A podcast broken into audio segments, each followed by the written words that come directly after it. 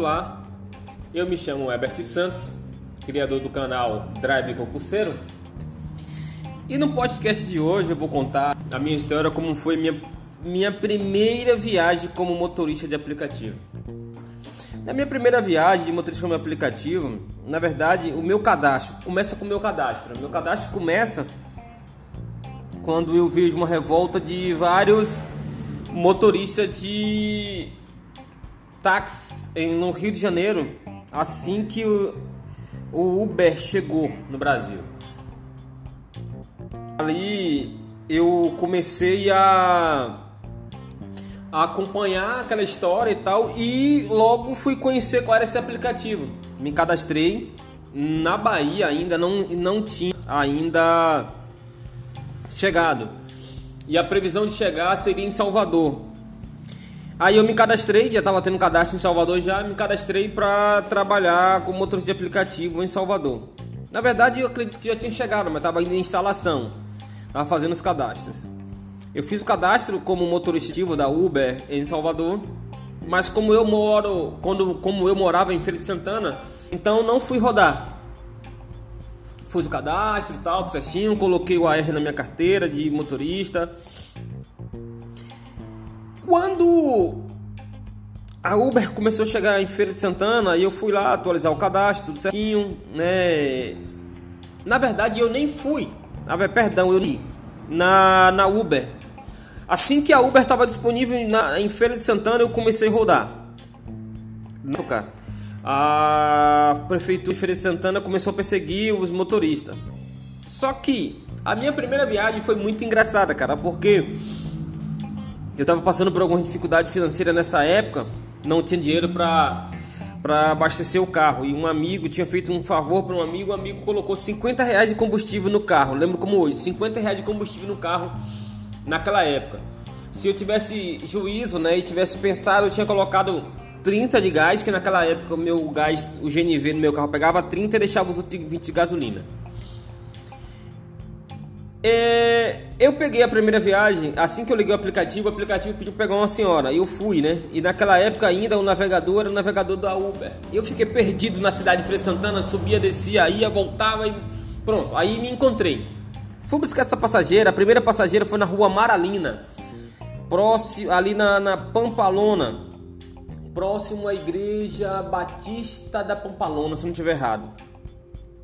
A passageira morava em uma transversal ali da rua, na mesma rua da igreja. Aí eu fui buscar essa senhora. Peguei essa senhora, tudo bem, bom dia, boa tarde, boa noite e tal. Tratei com bastante educação. A senhora estava com muita pressa, muita pressa naquele dia, porque o filho dela estava passando mal e o motorista, se não tiver, o, o marido dela é caminhoneiro. E aí eu fui buscar essa senhora. Aí eu falei, ô dona, não é minha primeira viagem e tal. Ela, não, filho, eu só preciso chegar nesse destino. Aí iniciei a corrida e tô indo. E de repente vem uns, umas pessoas de moto correndo atrás, dando sinal, para, para, para. Eu falei, meu Deus do céu, alguma coisa, para, para, para. Eu parei o veículo. Quando eu parei o veículo, tava vazando gasolina, cara. Velho, a mulher saiu do carro pensando que o carro ia explodir, com o filho no colo e tal. E aí eu falei, ô oh, dona, pelo amor de Deus, né? Não sabia, pelo amor de Deus, não manda. não me dá avaliação mal, não, baixa não, dona, calma. Na verdade, só foi uma mangueira que soltou. O mecânico tinha feito um serviço no carro e esqueceu de. É, é, a mangueira lá da gasolina, né? passa pelo motor ali, esqueceu de encaixar tudo certinho. Aí fui lá, encaixei, joguei água e segui viagem. Sabe, e aquele dia eu fiquei com medo terrível, velho. Fiquei com medo. Porque eu não sabia, né? Ficava com, fiquei com medo da mulher não me notificar pra, pra, pra Uber e o meu cadastro ser bloqueado, né? E eu tava precisando de rodar como aplica no, no aplicativo porque eu tava desempregado e tal, passando por alguma dificuldade financeira. É, cara, mas assim finalizei a corrida, agradeci a ela, deixei ela em casa, a minha avaliação não caiu e o coração batia forte, eu não sabia se voltava, se ia.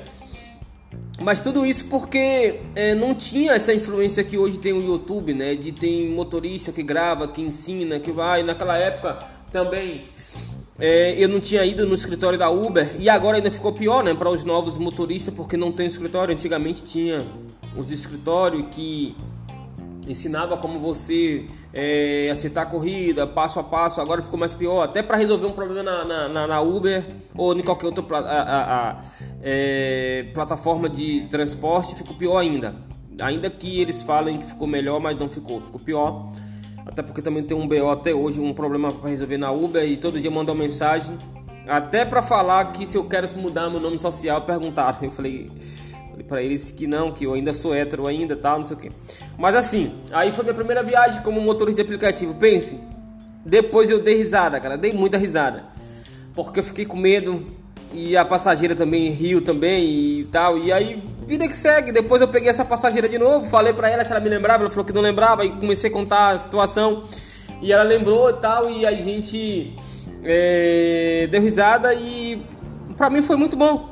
Aí eu tô compartilhando com vocês aqui esse podcast, minha primeira viagem, minha primeira viagem sem saber é, nem para onde ia. O, a primeira plataforma que eu dirigi foi a Uber, tá?